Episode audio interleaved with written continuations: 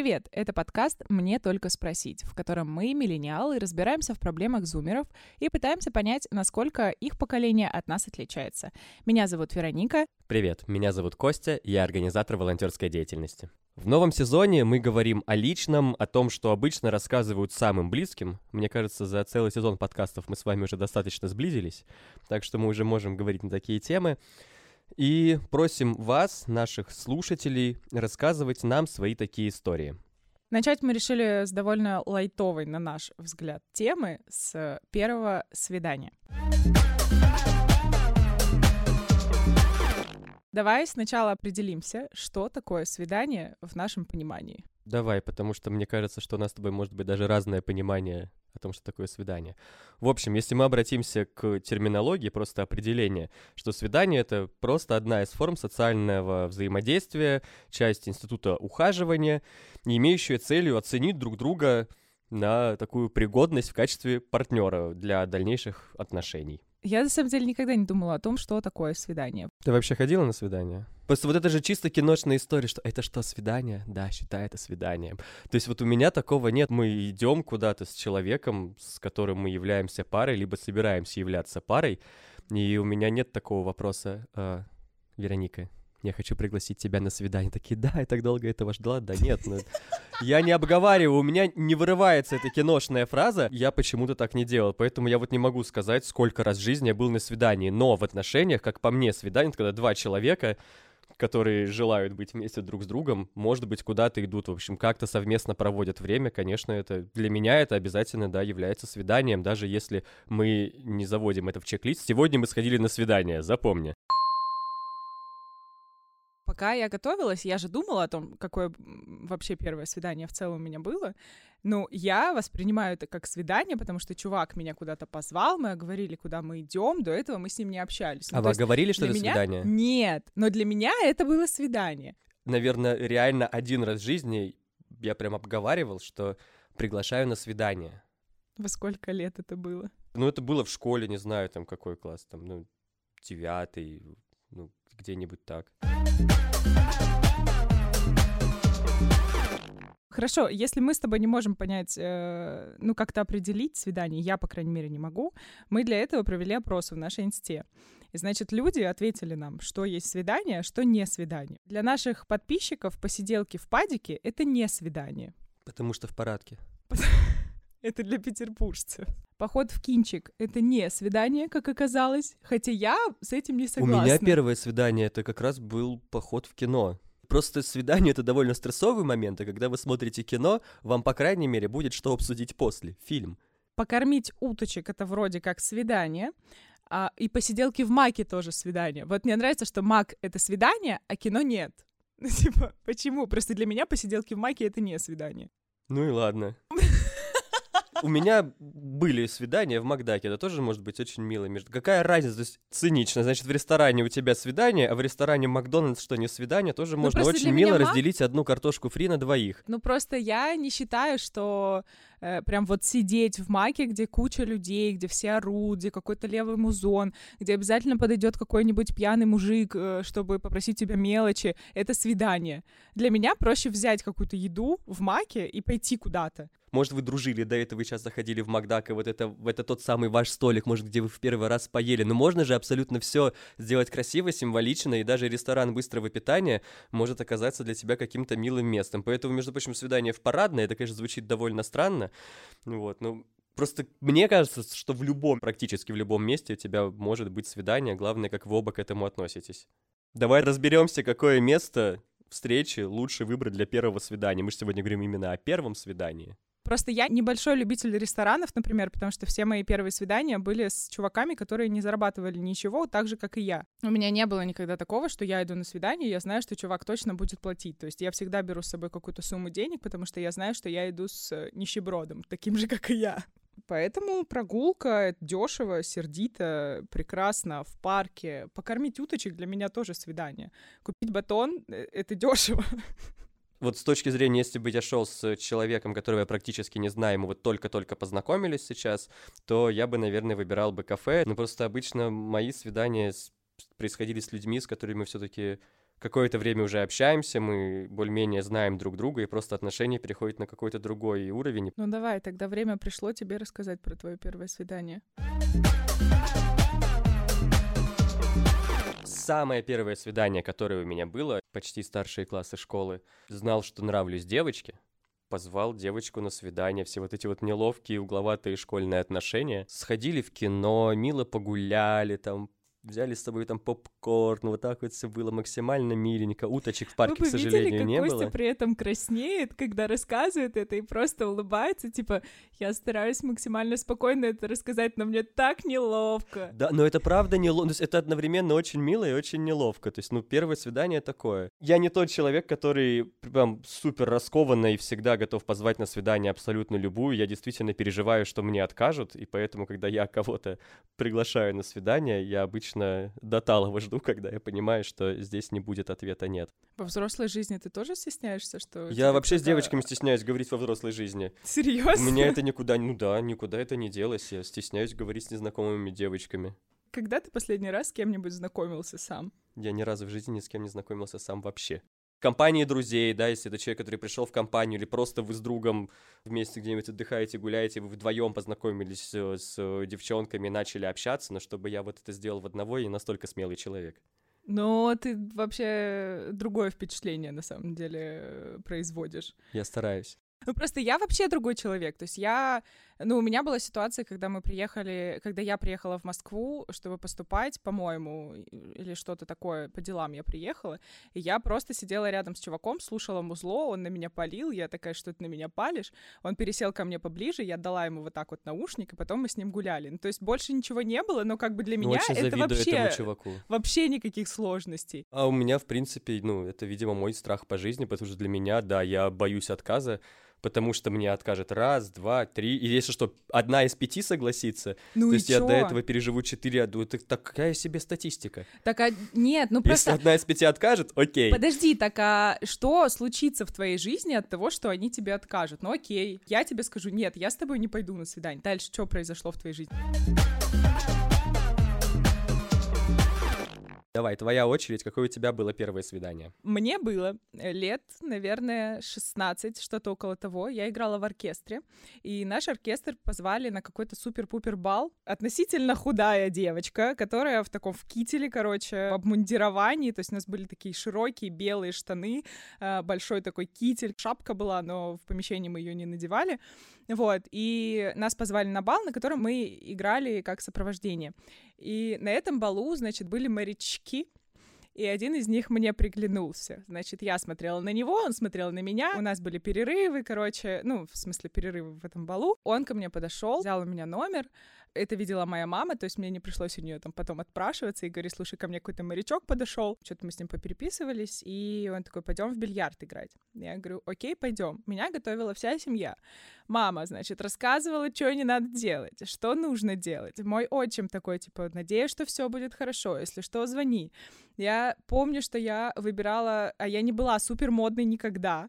И я до сих пор думаю, господи, это была самая немодная одежда в моем гардеробе, но я надела ее. Мы пришли в бильярд, и в итоге он учил меня играть в бильярд, и вот это вот все как в фильмах, когда чувак подходит тебе сзади, показывает тебе, да, да, да, да, да, да, да, вот это, вот эта вся история.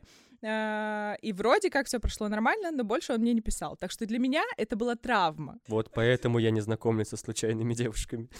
Нет, ну, как бы во взрослой жизни я не могу сказать, что это прям очень сильно как-то на меня повлияло, но на тот момент, конечно, я сильно расстраивалась. Но у меня были еще другие чуваки, поэтому я быстро об этом забыла.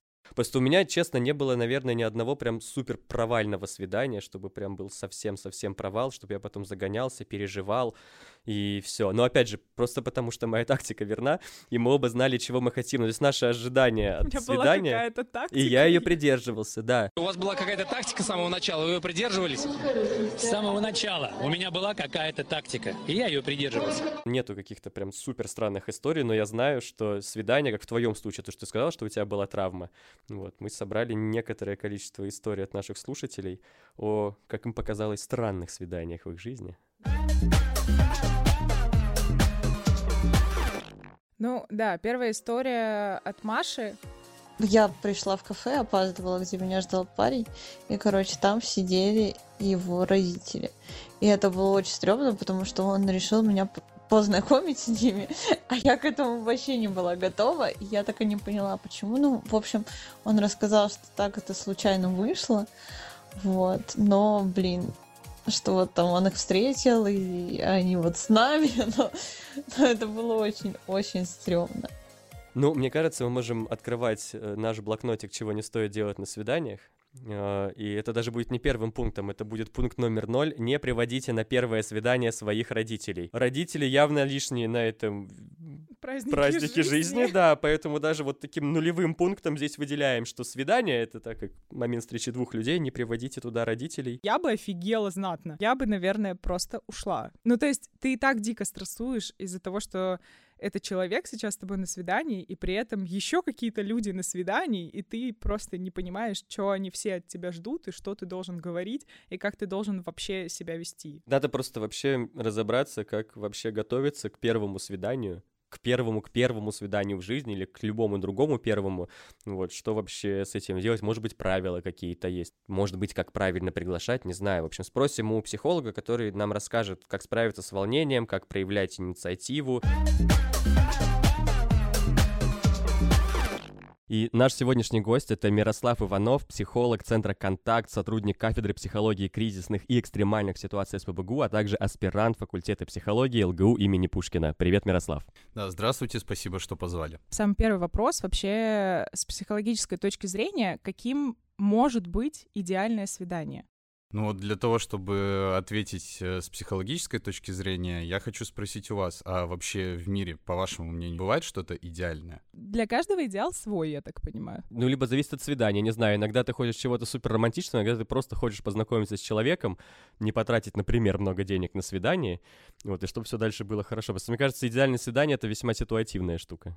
Ну, я в целом тоже соглашусь, потому что если вспоминать, например, старый мем с таким круглым котенком и подписью «Все идеальное стремится к форме шара», то можно ответить кратко, что свидание должно выглядеть как шар. Идеальное существует только в нашем субъективном представлении. Соответственно, при общении с людьми как психолог тоже э, существуют определенные проблемы с ожиданиями людей. И в первую очередь нужно э, убедиться в том, что у человека не существует каких-то гипериллюзий по поводу общения. Свидание — это встреча двух людей.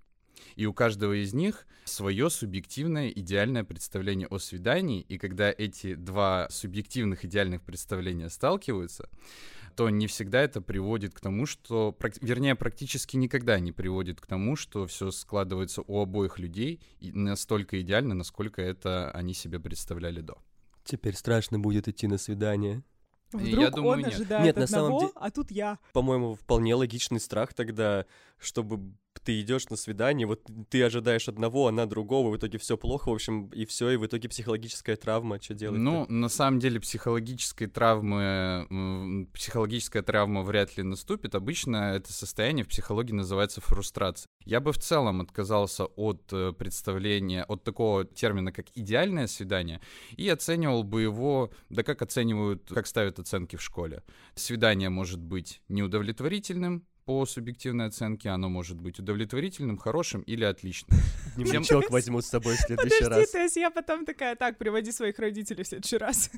Но проблема заключается с точки зрения психологии в том, что мы влюбляемся не в самого человека, а мы влюбляемся в этот образ человека. И рисуем мы его в своем сознании. Соответственно, этот образ нереалистичный, гипертрофированный и очень сильно преувеличенный. И из-за этого наступает э, момент, когда человек э, начинает сильно волноваться, испытывать какой-то страх, потому что он может почувствовать, что он этому образу может не соответствовать сам. Страшно стало вообще. Опять передумал ходить на свидание. То есть, э, когда люди э, приходят на первое свидание, в любом чувстве, э, в любом случае они чувствуют неловкость, страх, большие опасения и так далее.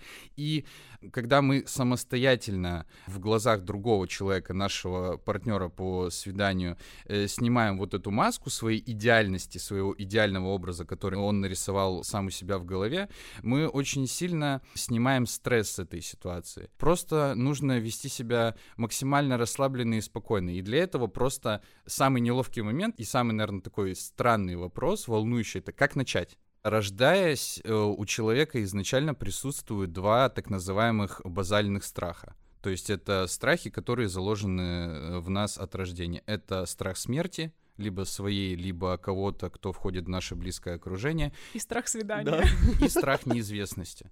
И любая утрата контроля у человека, люб... а свидание это в любом случае утрата контроля, потому что ты вынужден не вынуждена, тебе необходимо общаться, поддерживать беседу, в определенный момент передавать этот контроль человеку, да, давая ему высказаться. И вот эта утрата контроля, она тоже действует как э, некий стресс-фактор, и, соответственно, она действует в любом возрасте. То есть, грубо говоря, ведя себя спокойно, мы передаем это человеку. Физический телесный контакт очень сильно важен, и на первой встрече вот это первое рукопожатие, проявление того, что ты относишься к человеку с уважением, что ты рад его видеть, что ты рад вообще этой встрече или там обнять человека. Это очень важно с точки зрения того, что мы в любом случае подсознательно мы считываем эмоции, жестикуляцию, мимику другого человека. Если мы видим, что человек к нам расположен, человек тоже готов располагаться и вести с нами какую-то э, Вот беседу. почему я обнимаю тебя при встрече. Понятно? Ненавижу обниматься. Нам потребовалось записать целый сезон подкастов, провести совместно слет волонтеров, чтобы я был готов обняться при встрече. И условно говоря, если ты будешь на свидании всем своим видом, позой, жестикуляцией, мимикой показывать, что тебе неприятно, допустим, даже если девушка протянет тебе руку, да, или захочет обнять, и ты всем видом будешь показывать, что тебе неприятно, вряд ли произойдет что-то хорошее и позитивное на свидании. Это изначально собьет вот этот вот настрой и усилит страх человека, и он будет э, вынужден, ну, как минимум половину свидания просто попытаться как-то побороть этот страх. Получается так, что ходить на свидание классно, нужно, а если ты не ходишь на свидание? Ну, вообще нормально не ходить на свидание? Мне кажется, что да, потому что все люди разные, и самое главное задать себе вопрос, зачем тебе это надо. Вот зачем человеку ходить на свидание? В подростковом возрасте понятно, что опять же под воздействием вот этой глобальной гормональной перестройки мы начинаем испытывать какие-то романтические чувства, и нам необходимо попробовать, что является собой общение с противоположным полом, что является собой, э, что представляет из себя влюбленность, чувство любви и так далее тому подобное.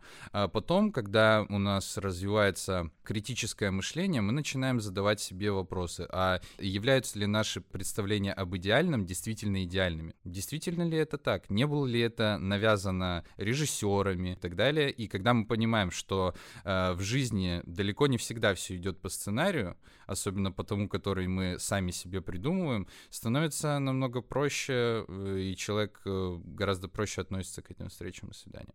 Для него это нормально. А что ненормально? Вот в общепринятых каких-то рамках. Делать на свидании, говорить что-то. Я не знаю. Вот что ненормально? Или наоборот, надо быть максимально открытым и говорить все, что есть, вдруг ты кому-то понравишься. Ну, есть же такое. С психологической точки зрения, опять же, норма — это расплывчатое понятие. То есть в целом, если мы говорим о том, что ненормально в нашем обществе, можно сказать, что любое какое-то неэтичное, неправильное поведение, оно является не нормой. Тем более, естественно, если он ведет себя как-то агрессивно, Давай пример какой-нибудь. Ну, просто мне тяжело представить агрессивное свидание, типа села, ешь. Типа, Встал. Встал, да. Из того, что я могу вспомнить, э, часто общаясь э, именно с девушками, есть такой для них конкретно очень неприятный паттерн поведения, когда, например, свидание происходит в каком-нибудь заведении, да, молодые люди, девушка-парень приходят э, в заведение, заказывают что-то там из еды и напитков, и по субъективному ощущению парня еду и напитки выносят слишком медленно. Или официант там э, ненароком случайно опрокидывает вилку и так далее. И во многих случаях, как вот опять же мне рассказывали знакомые и подруги, парень может, переволновавшись или перенервничав, начинать э, срывать всю свою агрессию на официантах. Возможно, чтобы показать какую-то свою жесткость своего характера, доминацию какую-то, он начинает тут именно срываться, обзывать э, всячески официанта, и, ну, это в целом достаточно негативно сказывается потом на впечатлениях девушки об этом свидании.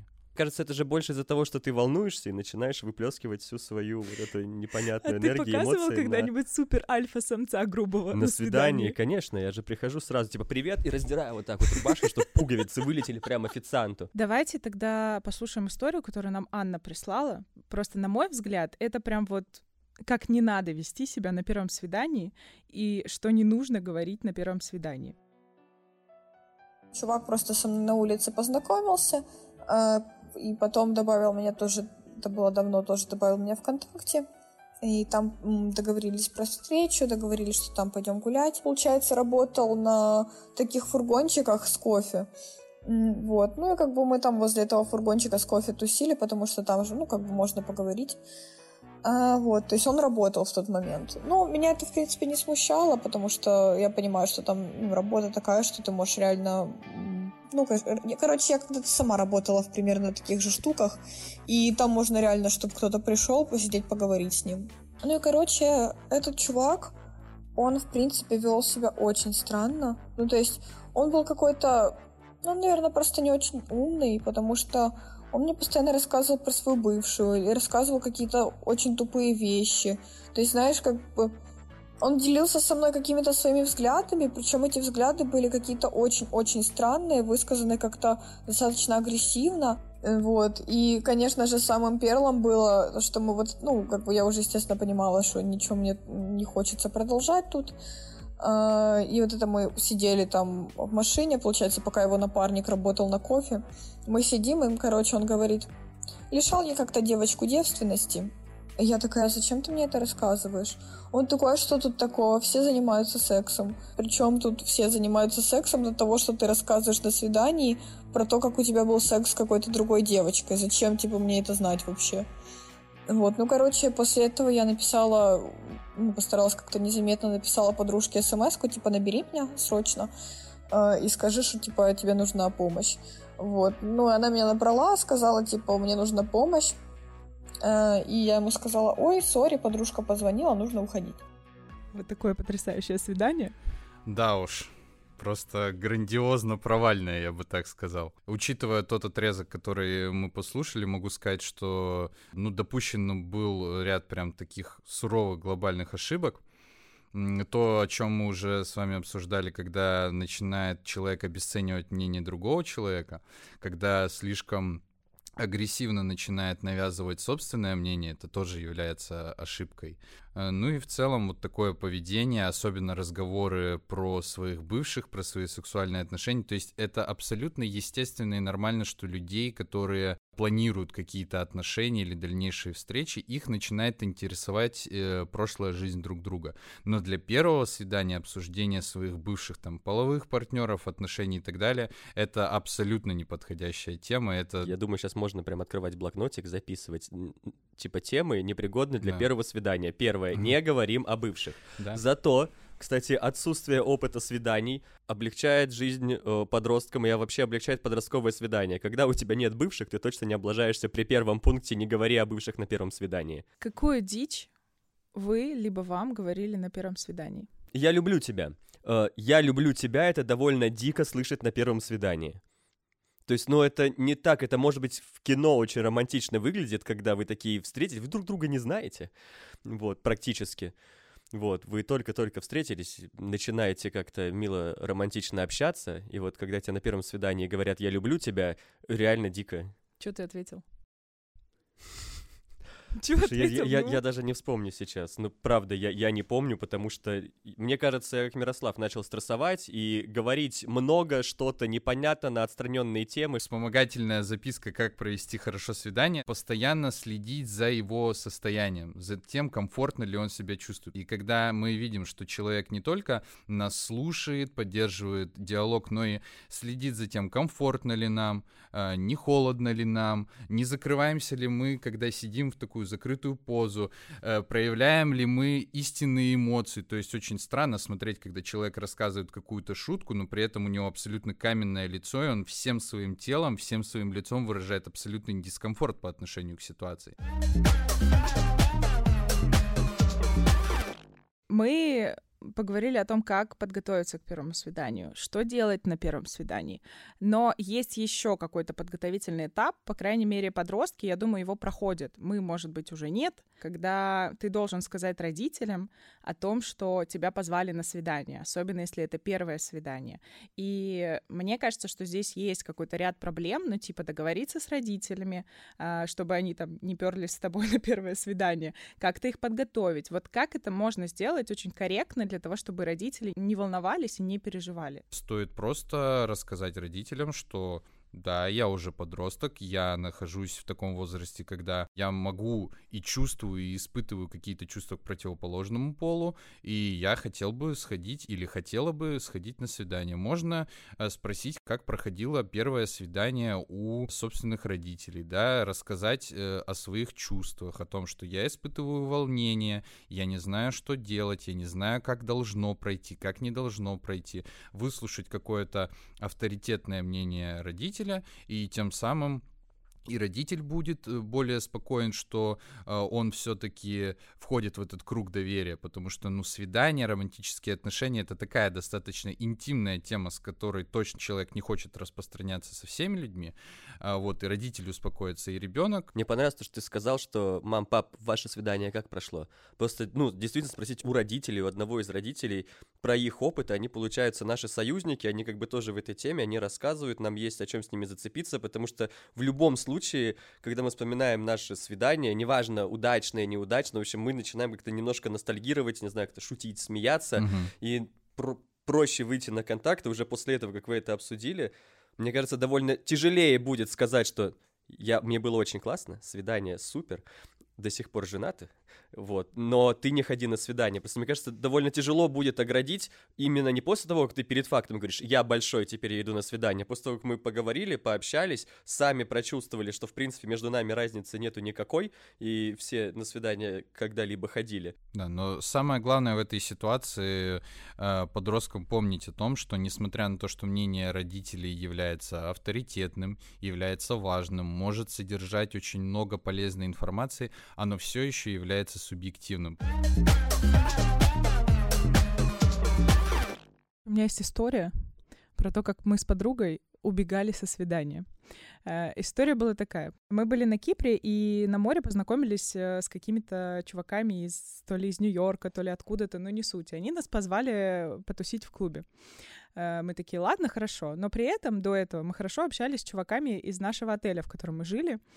А, тырили оттуда еду, у нас не было денег, чуваки закрывали на это глаза, бесплатно давали нам пароль от Wi-Fi, который там был, ну, как бы, которого там не было. И вот мы договорились с чуваками с пляжа, а, приехали обратно в отель, и наши чуваки из эм, отеля пригласили нас в бар. Бар был совсем рядом, то есть вот следующее здание после отеля. И мы сидели там, и ждали, когда нам напишут другие чуваки. То есть мы были собраны, мы собрались, все было классно, и другие чуваки нам пишут, мы подъедем через 15 минут. И тут моя подруга, которая не поступила на актерское, начала просто адски корчиться и говорить о том, что, блин, мне так плохо, меня так тошнит, у меня так болит живот, господи, какой ужас. И я такая, господи, ей так плохо, мы так, блин, нам так жалко, нам, нам правда, ну, мы очень сожалеем, но мы, наверное, пойдем в отель спать. И чуваки нам поверили, мы выходим и садимся в тачку и уезжаем с другими чуваками. Вы ужасные люди. Пожалуйста, все, кто слушает, никогда так не делайте. Не врите, пожалуйста, на свиданиях. Потом мы комплексуем, и у нас нету вот потом... Вот у нас есть потом одно свидание в жизни, и второго не случается. Его не случается вот из-за таких людей, как Вероника и подруга. сказали, что... Что это свидание. Ну да, да, да. Но это не Здесь было тоже... свидание. Но это к вопросу о том, что надо договариваться на берегу, о том, что такое свидание. Для этой их совместной встречи у обеих как бы группы, у девушек и у парней были совершенно разные цели. Я так понимаю, и только половина из них была на свидании в этот момент, да? А, ложь на свидание, которую мы только что обсуждали, это абсолютно нормально, потому что человек пытается... Но плохо. Uh, тут, ну, с точки зрения... Ложь плохо. С точки зрения... Э, Девочки, не делайте С точки зрения этики, Ой, ложь плохо. С точки зрения того, что человек пытается в этот момент как раз-таки реализовать свою потребность в безопасности, там небезопасность, там мы хотим в клуб с двумя американцами, не хотим тусить с Не двумя двумя, их киприотами. было четверо. Четверо незнакомых э, американцев. Они Не очень были безопасная классные, ситуация. Они возили нас на тачке. Мне, у меня А, не это было все денег. критерии, Ну да. Они бесплатно возили нас на тачке. Забываем все, что мы обсуждали до этого, там какие-то пунктики, да, идеальное свидание. Просто возите девушку на тачке. Все, идеальное Не, свидание. ну сейчас у меня уже увеличились запросы. Это было несколько лет назад, так что этого недостаточно уже. Мини-совет, как провести условно идеальное свидание. Значит, профессор из университета США Артур Аарон сформулировал 36 вопросов, чтобы влюбиться. Не знаю, слышали вы об этом или нет, но, в общем, он проводил эксперимент. Он в условиях, ну, по-моему, не в лабораторных, но просто люди, незнакомые друг другу, садились друг напротив друга и по очереди отвечали на 36 заранее сформулированных этим психологом вопросов. После проведения беседы более 50% вот этих незнакомых друг другу пар, они как минимум продолжали общение на второй встрече, а кто-то даже потом начинал отношения, вступал в брак и так далее. Идеальное свидание мы поняли. Какой идеальный финал свидания должен быть? Или это ситуативно? Для меня свидание было бы идеальным, если бы в конце я понял, что и я, и тот человек, с которым я бы пошел на свидание, классно провели время. В целом, для первого свидания это, мне кажется, более чем классный результат. Типа, когда ты понимаешь, что ты готов встретиться с человеком еще раз. Да, Вот. конечно. Ну, наверное, мне да, кажется, Я- я, окей. я хотел бы, да, Это тоже прям сказать, что хорошее. для меня идеальное завершение первого свидания — это уверенность в том, что у нас будет второе. Есть у нас вариация того, как заканчивается свидание. Э, Нам эту историю рассказал Лева. Мы сейчас ее послушаем. Я хотел именно пригласить девушку вот э, в плане как вот обычно, то есть приглашают там в ресторан, все, потом вы там кушаете, там, э, потом идете там гуляете, и потом расходите, ну ты ее провожаешь до дома, вы там расходитесь по домам, и вообще вот классно, все супер, великолепно. Ну так вот, я пригласил, э, на тот момент мне нравилась одна девушка очень сильно, мы были друзья, но она мне очень сильно нравилась. Вот. И я пригласил ее на свидание. Она согласилась, потому что, видимо, я ей тоже симпатизировал. Ну, не видимо, а точно. вот. И, в общем, мы все встретились, я там красиво оделся, чуть ли не впервые в жизни. Вот, потому что я хотел произвести впечатление, ну, типа, классно, все. Ну, все-таки для меня это был первый раз такой. Вот.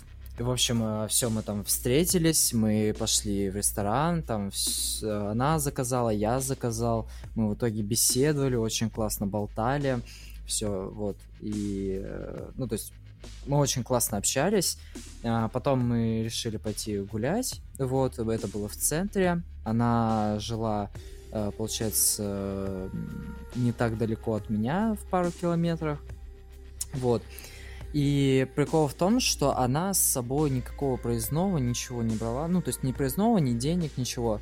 И ей как бы, ну, поздно было, нужно было добраться до дома. Вот. Я как бы мог добраться на метро, а она не могла. Ну, то есть не было ресурсов ни у меня, ни у нее. А в итоге я решил заказать ей такси заказал ей такси, все, там выбрал точку докуда, там все, такси приехало, она села и уехала, вот. И, в общем, самый смак начинается сейчас, потому что я иду, как бы спокойно, ну, влазю в телефоне, там, слушаю музыку и вижу то, что, ну, то есть мне как бы приходит уведомление о том, что э, куда там такси едет и тому подобное, ну, то есть вот все, вот отслеживается вот это. Я смотрю, типа, там, осталось ехать э, 20 там, с чем-то минут, э, прибытие на точку дом. И я такой, чё? В смысле, какая точка дом? Типа, я же указывал там такую-то, такую-то улицу, смотрю. А я, короче, а, мискликнул и случайно попал на точку дом, и в итоге она ехала в тот момент ко мне домой. Я такой, блин, что делать? А как бы уже отменить нельзя, перенастроить нельзя никак, потому что там уже прошло минут пять, наверное, пока она ехала. Я быстрее-быстрее до дома, потому что у меня дома никого не было. Э, ну, то есть у меня был только брат, но он уже спал. И, ну, потому что было достаточно поздно.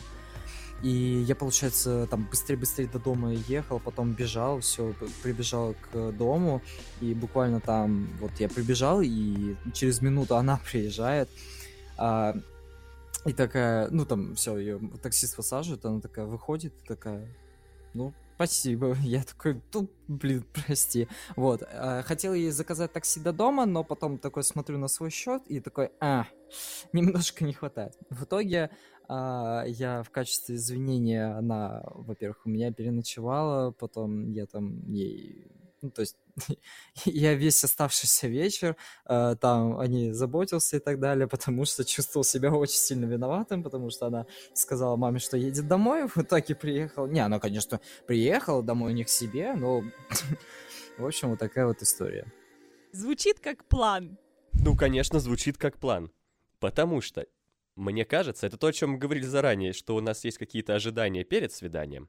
И если после, тем более первого свидания, мы не чувствуем дискомфорта, чтобы переночевать у человека, с которым мы только что были, на... даже просто в одной квартире, там не уточняется в истории замечательного Левы, э, ночевали ли они в разных комнатах, но тем не менее, все-таки звучит действительно как план, и, наверное, все-таки оба человека Хотели. знали, да, да, да, все-таки, ну, у них были какие-то желания, возможности для того, чтобы переночевать как-то, в общем, продлить это свидание и, по крайней мере, продолжить болтать э, вечером на кухне уже после окончания свидания. Просто мне кажется, что когда ты садишься в такси и едешь не в ту сторону, не к своему дому, ты замечаешь. Просто мне кажется, что они могли вдвоем поехать, если она жила от него недалеко. Два километра, километра. можно пройти за 15 минут. А еще он мог бы ее проводить до дома. Мы такие, ой, прости, пожалуйста, уже поздно. Я вызвал такси не туда, мне очень стыдно, но давай, Да. правда, я провожу тебя до дома. А она такая, ой, нет, давай я И переночую у еще тебя. один вопрос в том, что если он мог поехать на метро, то она тоже могла поехать на метро.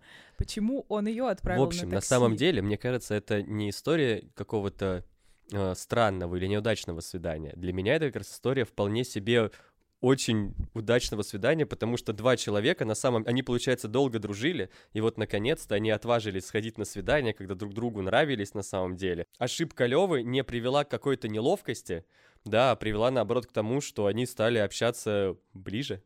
Да, то есть все, что должно было произойти и так, просто произошло чуть быстрее, чем планировали они. Пусть даже случайно, то есть здесь, получается, им не надо было даже договариваться. Ну, опять же, тут э, фишка в том, что они знали друг друга. То есть, возможно, вот эти все ожидания и опасения от нового человека, их здесь уже не было, потому что они не были новыми друг для Конечно. друга людьми. Это как в кино сработало, что вот эти вот вся серия каких-то событий, случайно заказал такси, я успел добежать до дома, ее красиво встретил, мне было так стыдно, что вызвал не туда, что в качестве извинения оставил, чтобы мои извинения так работали. Прости, пожалуйста, мне так стыдно перед тобой, но в качестве извинения ты можешь переночевать у меня. Нам иногда очень сложно в чем-то друг другу признаться, сказать, ну не иногда, мне всегда тяжело открыть свои чувства. А тут якобы случайности сыграли нам на руку обоим, Те, кто смотрел Кунг-фу Панду, помнят, что там говорила случайности не случайны. Одна из моих Просто мастер фраз. Шифу. Ну и на этом э, уроки пикапа от Левы, Кости и Мирослава я предлагаю закончить наш сегодняшний выпуск. Мирослав, спасибо, что ты к нам пришел. Да, спасибо вам, ребят, что позвали. Это был подкаст «Мне только спросить». Меня зовут Вероника. Меня зовут Костя. Подписывайтесь на нас на всех платформах, на которых вы слушаете, на Apple подкастах, э, на Яндекс Музыке. Обязательно оставляйте комментарии, ставьте звездочки и подписывайтесь на наш Инстаграм. Мне только нижнее подчеркивание спросить. Пока-пока. Пока-пока. Счастливо. Выпуск записан совместно с городским центром «Контакт» и Домом молодежи Царскосельский.